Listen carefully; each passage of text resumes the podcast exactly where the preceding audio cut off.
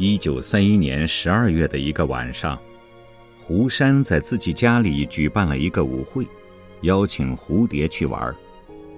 最开始的时候，蝴蝶不想去，他需要有自己的时间和空间去想些东西，总结过去，向往未来。见女儿情绪不高，母亲苦口婆心的劝说，要她出去散散心。这样，蝴蝶才来到了胡山的家里。当然，潘有生也早已在场。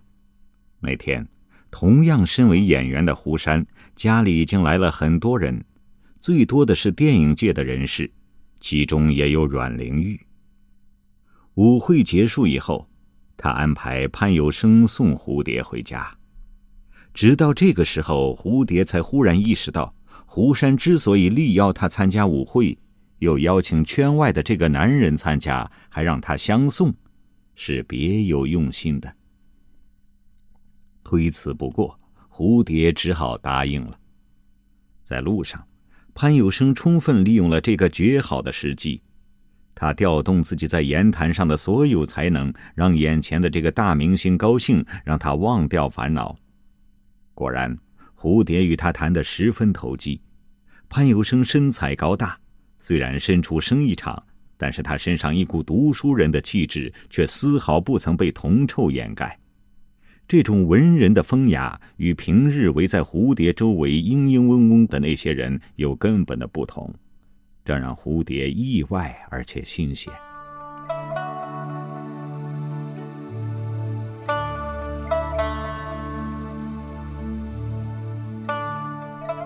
蝴蝶阅人无数。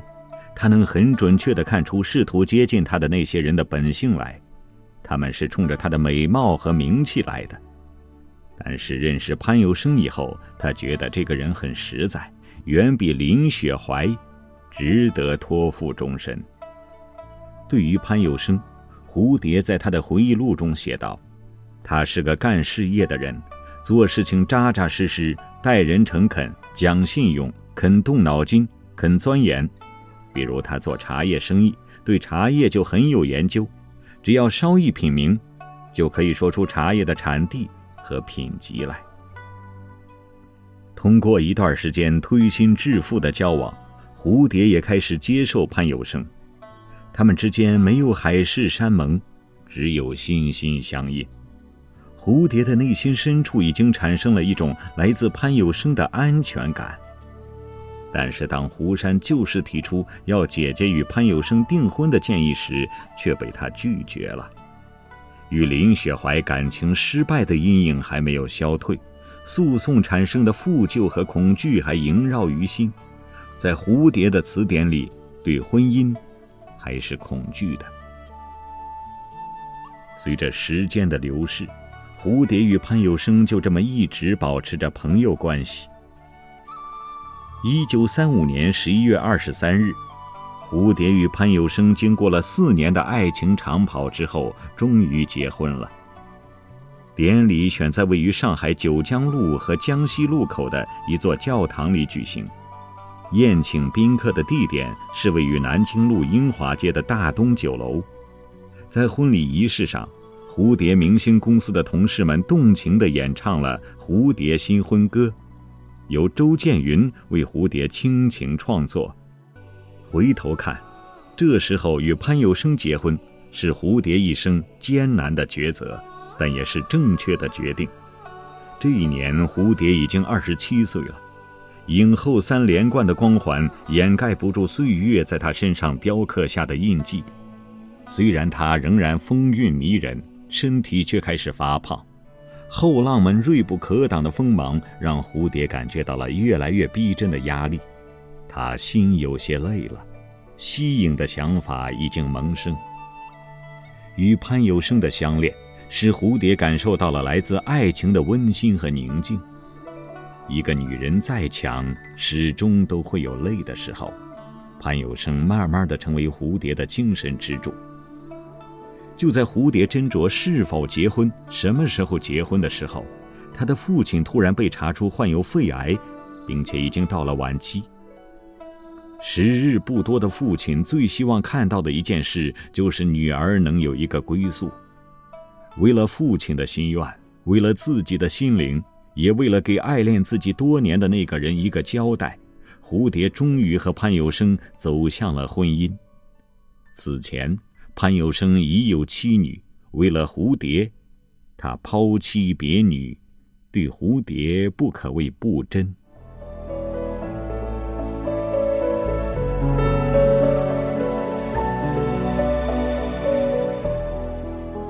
结婚以后，蝴蝶逐渐淡出了人们的视线，全心品尝着爱情与婚姻的幸福。这一段时间，她确实是幸福的。直到晚年，他还在回忆录里对这一段温柔多情的时光，像一个女孩子一样的动情晾晒。然而，淞沪之战之后，上海进入了孤岛时期，蝴蝶一家不得已迁往香港。但是战火无孔不入，一九四一年，日军又攻下了香港。听说蝴蝶居于此，便突发奇想，想请蝴蝶赴东京拍摄一个影片《蝴蝶游东京》。他们想借此片和蝴蝶的名人效应来宣传所谓的中日亲善，掩盖其侵略的本质。蝴蝶识破了日本人的阴谋。便以自己怀有身孕为由婉言谢绝了，同时他意识到日本人绝不会善罢甘休，便决定离开香港到重庆去。动身之前，他和潘有生把所有的家产打包成三十只箱子，托有关机构押运，而蝴蝶一家先行奔赴重庆，去投奔他生活在重庆的中学同学林志明。在路上。蝴蝶便听说了一个让他目瞪口呆的消息：寄托着他全部希望的三十只箱子，被坏人劫了。这里装满了他的戏装、金银首饰和名人字画，每一件都是无价之宝。惶急之下，蝴蝶便恳请林志明央求她的丈夫杨虎帮忙寻找。但是让蝴蝶做梦也不曾想到的是，他的这一恳请。竟然改变了他的人生走向。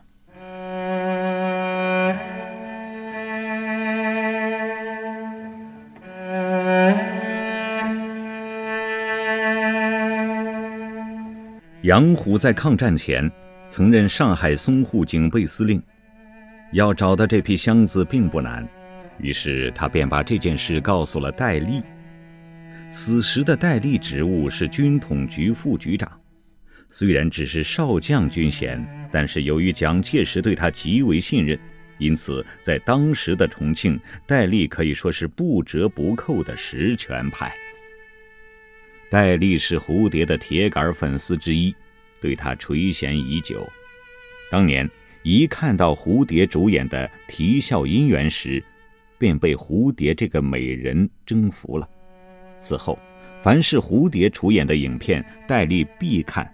有时会连看数遍，因此，听杨虎说蝴蝶委托寻找箱子的消息时，戴笠不禁大喜过望。他立即派人明察暗访，很快便查得抢劫者是广东大盗王虎。只是王虎把货物抢劫之后，一部分已经出手了。为博得美人一笑，戴笠对蝴蝶所列失窃货物名目上没有追回的部分，不惜以重金购买。甚至不惜到海外采购，希望失而复得。蝴蝶对戴笠自然异常感激。虽然看出有些东西不是自己的原物，但是这些东西比原物更贵重，蝴蝶便没有继续追问其来源。在重庆，潘有生与几个朋友合开了一家从事茶叶和木材买卖的公司。然而，公司没开张多久，潘有生便突然被警察抓去了。蝴蝶询问公司的人，才知道潘有生被抓的罪名是私藏枪支罪，不知道是谁在公司里藏了枪。为了救出丈夫，一九四三年的一个春天的夜晚，六神无主的蝴蝶走进了戴笠位于曾家岩的寓所，在戴笠的书房里。蝴蝶直截了当的请求戴笠，戴笠含笑满口答应。蝴蝶哪里会想到，这是戴笠为了得到他而采取的又一个手段呢？蝴蝶刚回到他暂住的林志明的家不久，潘有生便被放回来了。见丈夫安全回家，蝴蝶的精神不由得一阵放松，加上一年多以来的动荡漂泊，一病不起。听到蝴蝶缠绵病榻的消息，戴笠常常看望。戴笠为蝴蝶请来了当地的名医，对蝴蝶悉心调理，并时而陪蝴蝶出去散心。有一次，戴笠故意说杨虎家的条件不好，才让蝴蝶这个大明星得此重病。杨虎顺水推舟，启发戴笠，让蝴蝶一家住进了戴笠的别墅里。这一住，蝴蝶便开始了为期三年的屈辱生涯。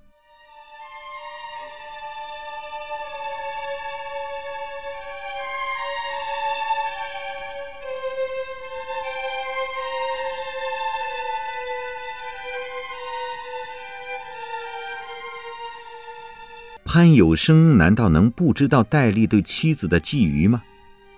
但是戴笠大权在握，杀人不眨眼，他只得忍声吞气。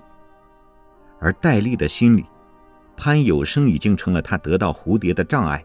为了搬开这个障碍，他给了潘有生一个相当于专员级别的虚衔，并给他办好了经商通行证，让潘有生到云南、缅甸各地。沿途经商去了。一九四三年，蝴蝶被迫与戴笠同居。无数个屈辱和无奈里，蝴蝶对丈夫的思念更加炽烈。经商之时，潘有生才回味过来，戴笠此举不怀好意。于是他从云南专门回到重庆去找妻子，但是以前的曾家岩别墅里已经见不到蝴蝶了。听杨虎说。戴笠专门在歌月山为蝴蝶建了一栋别墅，蝴蝶搬进去之后就和外界断绝了联系，能接近他的只有戴笠一个人。戴笠听说潘有生回来后，就派秘书约见潘有生，软硬兼施，让潘有生与蝴蝶离婚。潘有生无奈，只得黯然离开重庆，回到上海，他与蝴蝶苦心构筑的那个爱巢里。戴笠为了与蝴蝶结婚，就通过当时的女明星徐来做蝴蝶的工作，并让杜月笙威胁潘有生，逼他快点儿与蝴蝶离婚。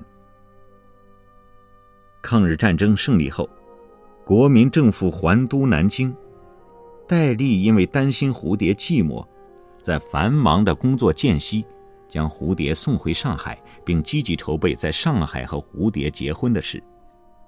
这时，潘有生向蝴蝶做了最后的告别。就在两个人都觉得夫妻缘分将尽的时候，苍天开眼。一九四六年三月十七日，戴笠从北平飞往上海转南京的途中，因为飞机失事身亡了。这使得蝴蝶终于结束了幽禁一样的生活，回到了丈夫和孩子身边。从此。蝴蝶和潘有生两个人离开了上海这个曾经给他们带来无数光环和灾难的地方，在香港定居下来。